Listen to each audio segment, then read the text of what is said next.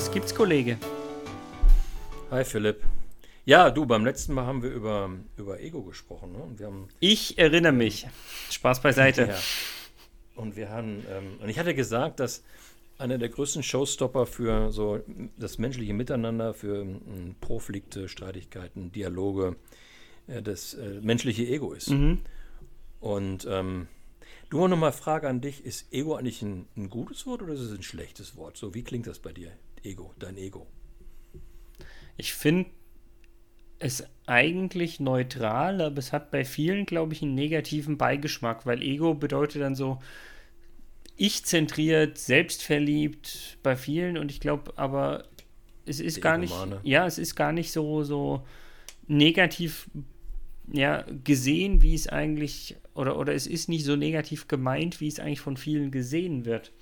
Weil ähm, Mhm. ich finde, so ein, ich nenne es jetzt mal liebevoll, gesundes Ego zu haben, also so ein bisschen auch Selbstvertrauen zu haben, tut ja auch gut und ist ja auch in vielen Situationen auch irgendwo hilfreich.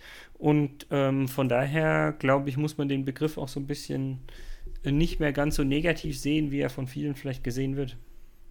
Mhm. Sind ja zwei Dinge, ne? Ähm, also Selbstvertrauen etc. ist sowieso eine coole Sache. Aber ich habe insofern mein Problem mit dem Ego, weil für mich ist Mit deinem Ego oder dem Ego? Nee, oh, super. Nee, äh, da, da müsstest du meine Frau fragen. Nein, Spaß beiseite. Ähm, das, das Problem mit dem Ego ist, dass es ein reines Selbstbild ist. Und eigentlich ist ein Selbstbild immer eine Illusion. Das bist eigentlich nicht, nicht wirklich du, ja? sondern es ist, es ist letztendlich die Zusammenfassung dessen, was du von dir selber denkst. Und die meisten Menschen, und da fängt die Problematik an, die meisten Menschen beschäftigen sich eigentlich nicht so tiefgreifend damit, wer sie eigentlich wirklich selber sind, ähm, dass äh, dieses Ego ein bisschen auf tönernen Füßen steht. Mhm. Das ist eigentlich im Grunde so eine Art von, von Illusion. Ich merke das vor allen Dingen immer dann, wenn ich mal das ein oder andere Coaching mache. Ich glaube, wir sprachen auch schon mal drüber. Und wenn man mal, ich habe so eine schöne Frage, die, die stelle ich immer wieder gerne. Ne? Also, wenn, wenn du über dich selber in, in, in 25 Jahren einen, einen Wikipedia-Eintrag veröffentlicht haben möchtest oder eine, einer veröffentlicht wird über dich, ja, was, was steht da eigentlich drin über dich? Wofür Der größte Podcaster äh, schlechthin. Ja, vergiss es nicht. oder, oder wofür bist du vielleicht sogar, so, sogar berühmt? Ja? Und man könnte es auch ein bisschen anders machen. Ähm, welche fünf Ziele möchtest du in deinem Leben in jedem Fall erreicht haben, umgesetzt haben, damit du aus ganzem Herzen bei deinen letzten Atemzügen sagen kannst, es war ein geiles Leben, es hat sich gelohnt. Mhm. Ja. Und wenn du, wenn du Menschen mit in, in Führungspositionen diese Frage stellst, kriegst du oftmals ein ganz irritiertes Gesicht als Antwort. Und da ist Sprachlosigkeit dahinter. Und das sind gleichfalls aber auch oftmals so Alpha-Tiere, von denen man sagen würde, die haben ein starkes Ego. Aber ist es wirklich die Identität oder ist es nur ein Selbstbild? Und ich glaube, du hast vorhin das Thema Selbstbewusstsein angesprochen. Ich glaube, wir sollen uns unserer selbst bewusst sein, aber nicht ein Bild haben, sondern die Identität haben. Ja, also das, das passt insofern super gut, ähm, weil die Frage, die ich ganz gerne stelle, ist eigentlich fast noch simpler, aber zielt auf, auf äh, genau die gleiche Sache, ist, warum machst du eigentlich das, was du machst? Also quasi diese Warum-Frage. Und ähm, ja, ich finde es ganz spannend, dass dann häufig eher so eine Art Ziel genannt wird. Und da sage ich, ja, und was ist eigentlich der Zweck, den du damit bezweckst? Und ich weiß nicht, ähm, kennst du die Methodik des Five Times Why? Erzähl mir mehr. Ja, man glaubt es kaum, das, was äh, kleine Kinder in einem gewissen Alter machen, so einfach diese Warum-Frage, dieses nervige Warum, ja. Ja, es gibt eine wissenschaftliche Methodik, die sagt, du musst eigentlich fünfmal hintereinander Warum fragen, um sozusagen auf den eigentlichen Kern zu kommen. Und Okay. viel mehr steckt nicht hinter Five Times Why, aber ich finde es trotzdem immer wieder spannend, äh, wozu man auch wissenschaftliche Methoden entwickeln kann oder was alles äh, wissenschaftlich fundiert ist. Von Kindern lernen ist, glaube ich, sowieso nicht verkehrt, oder? Auf jeden Fall. Nein. da gibt es ein neues Buch, habe ich neulich gesehen, von Kindern lernen. Wollte ich mir mal organisieren, aber wir driften ab. Aber dieses Warum, ne, das ist ja auch, auch Simon Sinek. Ne? Also mhm. mit seiner Golden Circle, warum, wie und was. Und das finde ich sowieso auch unheimlich spannend.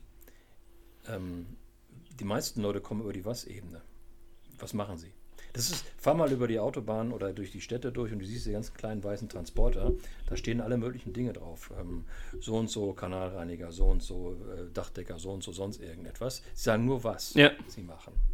Aber warum beispielsweise etwas gemacht wird, das steht da nirgendwo drauf. Und ich finde dieses Warum, ich habe Simic mal gelesen, mhm. finde ich total spannend.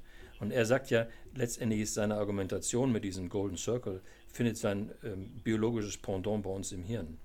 Und ähm, letztendlich ist es so, wenn wir über das Warum kommunizieren, sprechen wir unsere Gefühle an, die Gefühlsebenen an.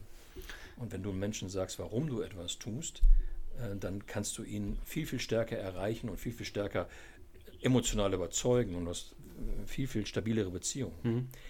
Das setzt aber wieder voraus, dass die Menschen mal über ihr eigenes Warum nachdenken, warum sie bestimmte Dinge überhaupt tun. Das, das ist super schön, weil es erinnert mich natürlich an die an einen Termin, wo wir uns getroffen haben und du den auf einmal hervorgezückt hast und gesagt hast, okay, lass uns, ich weiß gar nicht mehr, ob es als Hausaufgabe war oder in den Termin selbst, einfach nochmal über unser eigenes Personal Why sozusagen nachdenken und das mal erstellen. Und ich weiß, wie saumäßig schwierig das war, aber gleichzeitig wie enorm hilfreich das auch für die verschiedenen Zusammenarbeiten, Kooperationen und für sich selbst sozusagen war.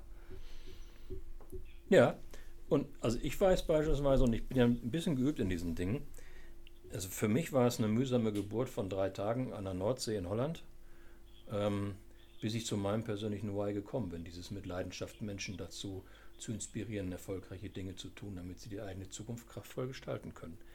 Finde ich viel andockfähiger und beschreibt viel, viel mehr die, den Sinn und Zweck meiner Tätigkeiten und meine Grundmotivation, als zu sagen, ich bin Berater. Ach komm, also ich finde, Unternehmensberater ist doch fast genauso viel sagt. Okay, du siehst meinen Augenzwinker nicht richtig. genau. Also, aber letztendlich, ich glaube, es gibt so viele Menschen da draußen, die wir immer wieder sehen, die genau sich über diese Fragen, wer bin ich eigentlich, was ist mein Auftrag, warum tue ich das, was ich tue, was sind meine Überzeugungen, sich mit diesen Fragen äh, nicht beschäftigt haben. Und wenn, wenn man mit diesen Personen über Entwicklung, Fortentwicklung, Weiterentwicklung spricht, dann argumentieren diese Menschen sehr, sehr häufig auf der Kenntnisse, Fähigkeiten und Fertigkeiten-Ebene. Mhm. Also wie tue ich das, was ich, was ich gerne machen möchte. Aber viel, viel wichtiger ist es, glaube ich, die Frage zu stellen, warum tue ich es? Aber was ich. Und wenn, ja, hm? bitte. Wenn wir über, wenn wir jetzt, einen, einen letzten Gedanken dazu noch, Philipp, wenn wir über, über Führung auch, haben wir ja auch immer wieder gesprochen und sprechen. Ne? Ähm, und wir wollen doch immer, dass unsere Führungskräfte authentisch sind. Und für mich gehört zur, zum authentisch sein dazu, dass ich weiß, wer ich bin. Ja.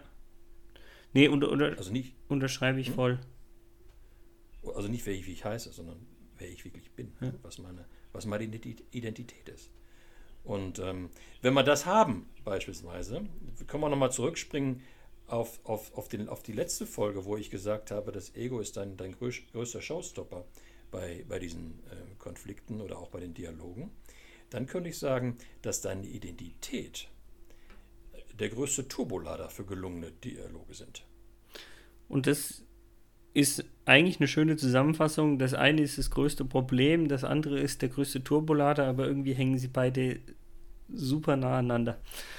Ähm, Sehr nah. Ich habe trotzdem noch einen Punkt, was ich an der Stelle vielleicht noch kurz erwähnen wollte mit dir, und zwar, wenn wir halt sagen, so von wegen, ja, du bist ja nicht der Unternehmensberater, weil irgendwie passt es nicht und das Why hinten dran ist viel, viel besser.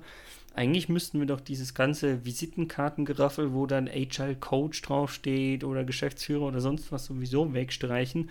Und deshalb bin ich oder habe ich mir zum Beispiel auch gesagt, also ich äh, nenne mich zum Beispiel bei LinkedIn ja nur noch der genau mein Agilmacher. Was ja irgendwie schon nochmal was ganz anderes aussagt als ähm, jetzt irgendwie Agile Coach oder so ein bisschen mehr. Und vielleicht wollen wir auch irgendwann mal nochmal über das Thema Personal Branding sprechen. Wir haben ja eh noch ein bisschen Employer Branding mal als Thema drin. Auch Personal Branding wäre da vielleicht was Spannendes. Du, ähm, zwei Punkte. Das erste ist das Thema Visitenkarten und sonstige Themen. Stimmt. Ich habe auf meiner Karte schon lange nicht mehr stehen ähm, Berater oder sonstige Geschichten. Ähm, und ich glaube, wenn wir auch da konsistent und konkurrent sein wollen, dann sollte sich der auf Außenauftritt ähm, eines Beraters in Anführungsstrichen eines Menschen immer am Personal Y orientieren. Aber da können wir gerne über Personal Branding sprechen. Das ist ein gutes Thema, super Idee. Wunderbar. Dann, ja, mach's gut, Kollege. Mach's gut, Kollege. Bis zum nächsten Mal. Tschüss.